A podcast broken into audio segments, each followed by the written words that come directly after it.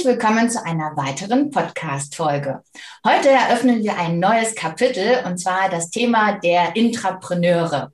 Denn Unternehmertum ist nicht nur Unternehmern vorbehalten, sondern auch allen Chancenmachern, die unternehmerisch denken und handeln.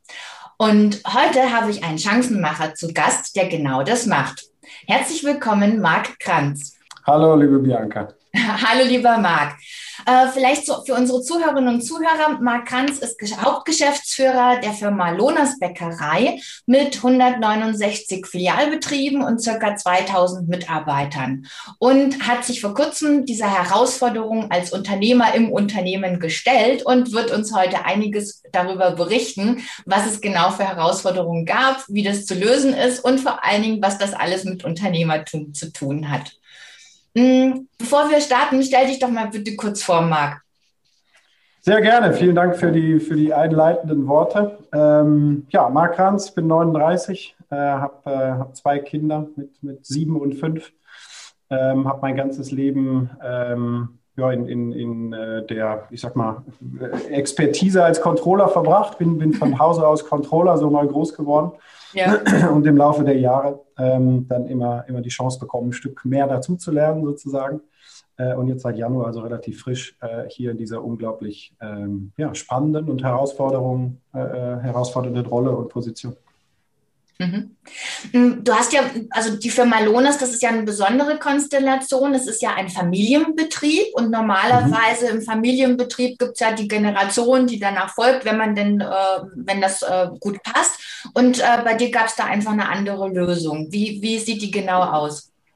Richtig, genau. Die, die, die, die beiden Inhaber, Achim und Ellen Lohner, die das, die das Unternehmen über die letzten äh, Generationen fortgeführt haben und, und groß gemacht haben, schlussendlich. Mhm ähm, haben selber kein, äh, Nachfolge, äh, keine Nachfolgesituation in der Familie, wie es, glaube ich, vielen Mittelständlern im Moment geht. Ja.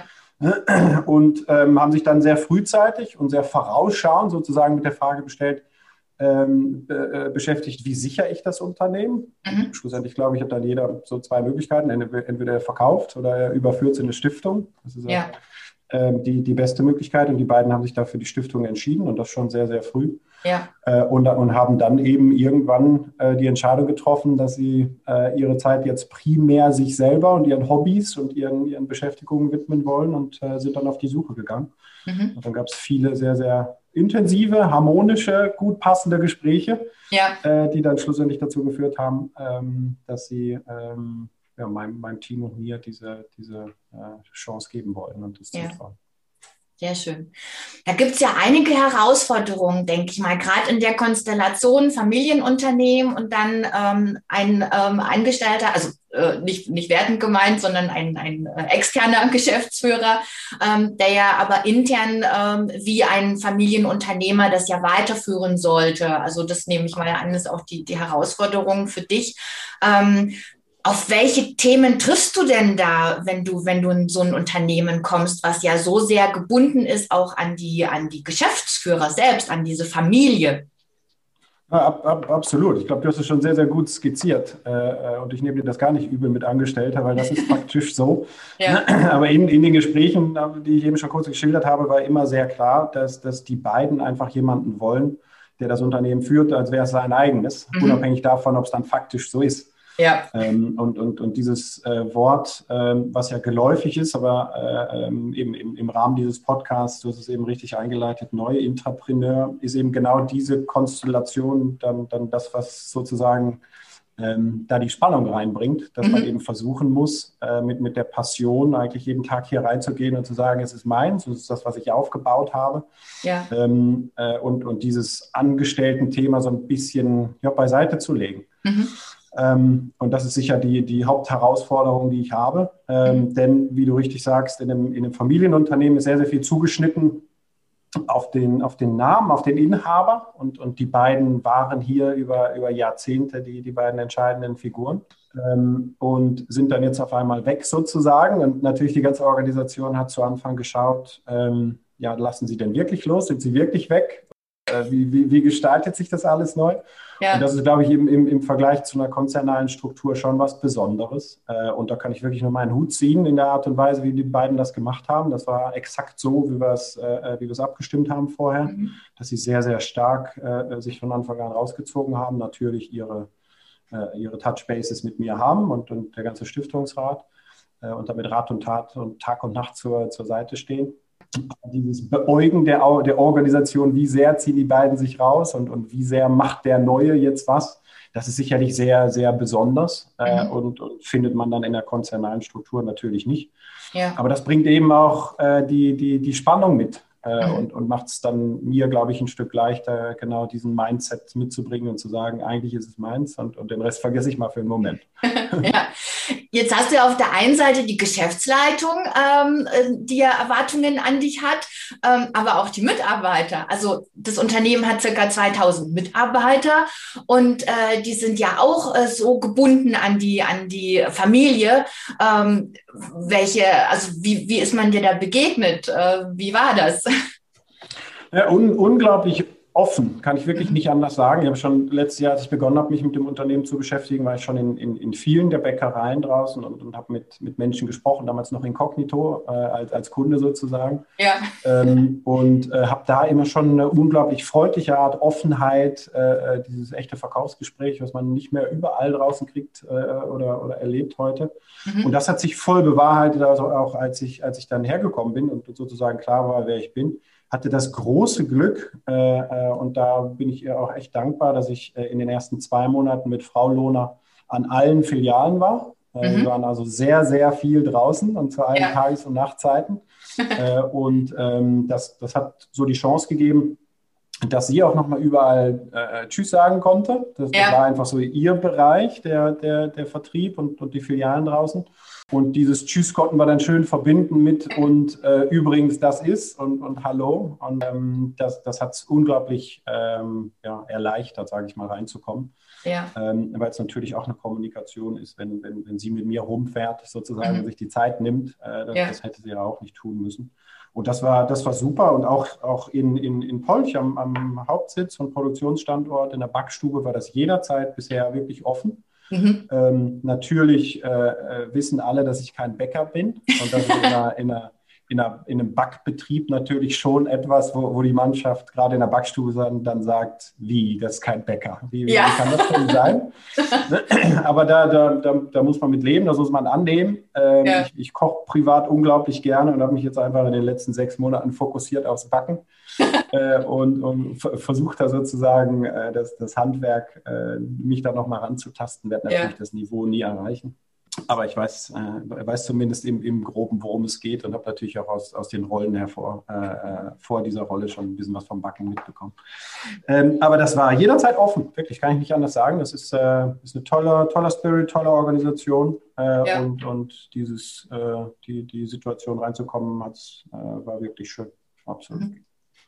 Jetzt kommst du ja aus einem Konzern äh, ursprünglich, ähm, mhm. jetzt in ein mittelständisches, äh, großes mittelständisches Unternehmen. Ähm, da treffen ja zwei Welten aufeinander. Ähm, wo sagst du, hast du die Möglichkeit, jetzt auch aus deiner Konzernerfahrung ähm, positiv Dinge mit reinzubringen? Und ähm, was ist für dich auch das Besondere dann ähm, an der jetzigen Struktur, die du, die du hast? Also wir hatten ja auch darüber gesprochen, so ein bisschen als, als äh, roter Faden auch für diesen Podcast. Innovation trifft auf Tradition. Mhm. Kannst du uns das mal ein bisschen näher beschreiben? Absolut, sehr gerne. Ich, ich, ich glaube, ähm, dieses, dieses Thema zwei Welten ist genau richtig. Ähm, es, es, sind faktisch zwei Welten und, und das mhm. war mir vorher klar. Ähm, und ähm, dieses, dieses ja, Verein der, der beiden guten Dinge aus beiden Welten ähm, ist zwar ein bisschen abgedroschen, aber natürlich auch, auch das, was ich mir da vornehme. Ähm, und das ist ganz faktisch Struktur. Viel. Struktur kommt aus, aus, aus der Konzernwelt. Ähm, da habe ich wirklich viel an Handwerkszeug äh, mitbekommen, wo ich auch sehr, sehr dankbar bin, dass ich das äh, in der Art und Weise äh, lernen durfte und da in, in so viele Dinge reinschauen durfte. Und diese Struktur jetzt hier langsam zu implementieren ähm, mhm. und zu verbinden mit kurzen Entscheidungswegen, mit, mit einer ganz pragmatischen Herangehensweise an Dinge, ohne lange Abstimmungszyklen, ohne lange Abstimmungsrunden, ohne, ja. Äh, ich sag mal, Politik in Anführungsstrichen, ja. als, als das, wenn man weiß, dass man ein wichtiges Meeting geht in einer, in einer Konzernstruktur, ist klar, mit wem hat man die Unterlage schon mal angeschaut, wo mhm. hat man schon mal vorgespürt, wo hat man vielleicht sogar schon eine Entscheidung. Ähm, das entfällt hier und das, das, das, das, das macht es schneller. Mhm. Äh, aber das macht es auch ein bisschen chaotischer und, und, und, und, das genieße ich im Moment unglaublich. Okay. Äh, weil, weil dieses nicht, nicht, nicht vorher abstimmen natürlich auch bedeutet, dass man in die Hose geht. Mhm. Äh, oder, oder dass du einfach mit ganz diametralen Einstellungen und, und Sichtweisen auf ein Thema diskutiert, diskutierst. Aber das, das macht es einfach sehr, sehr schön. Ja. Ähm, und ich, ich glaube, um, um zum roten Faden zu kommen, sozusagen, ähm, dieses Thema Innovation über Struktur mhm. zu ermöglichen, mhm. wird eins, was, was äh, ähm, ja, ich mir absolut auf die, äh, auf die Fahne geschrieben habe. Ich glaube, wir, wir müssen hier ein bisschen Struktur setzen und mhm. Art und Weise von Zusammenarbeit äh, ähm, anders gestalten. Äh, und wenn man dann aber versucht, die, die Spontanität und die Schnelligkeit zu erhalten, dann kann man mhm. unglaublich viel auf Innovation testen. Und, und wenn okay. ich so meine, meine letzten zwei, drei Wochen rekapituliere, an wie vielen neuen, in wie viele neue Produkte ich gebissen habe, äh, wie viele kreative Ideen wir aus der Produktentwicklung bekommen, wo wir ganz mutig sein können, Dinge einfach zu, zu versuchen, nachts in der Backstube zu backen. Ja. Äh, und dann am nächsten Tag beißt du irgendwie in, in, zehn komplett neue Produkte. Das ist einfach herrlich. Und, und das, ja. ist, äh, das ist genau dieser Fortschritt, genau diese Innovation, gepaart mit Struktur oder mhm. untermauert mit Struktur, mhm. ähm, die ich glaube, die dem Unternehmen hier unglaublich gut tun wird. Okay. Macht das für dich auch so ein bisschen das Unternehmertum dann aus? Also wenn du aus dieser Konzernwelt kommst, ähm, hast du ja gerade so ein paar Dinge beschrieben. Ähm, was was gibt es da ein paar Punkte, wo du sagst, ja, also das habe ich mir immer so unter als Unternehmer auch vorgestellt. Also hm. Ja, also ab, absolut, ganz klar. Ich, ich meine, ich hatte mein ganzes Leben äh, bisher einen Chef. Äh, das ist jetzt im Moment mal nicht mehr so. Und das gibt schon eine, eine, unglaubliche Freiheit, äh, die natürlich auch mit einer hohen Erwartungshaltung und, und Verantwortung kommt. Das, das, ist mir mhm. klar. Aber das ist sicherlich ein großer Unterschied und macht Unternehmertum für mich aus. Mhm. Schlussendlich muss ich für all das einstehen, was ich gemeinsam mit dem Team äh, äh, erarbeite.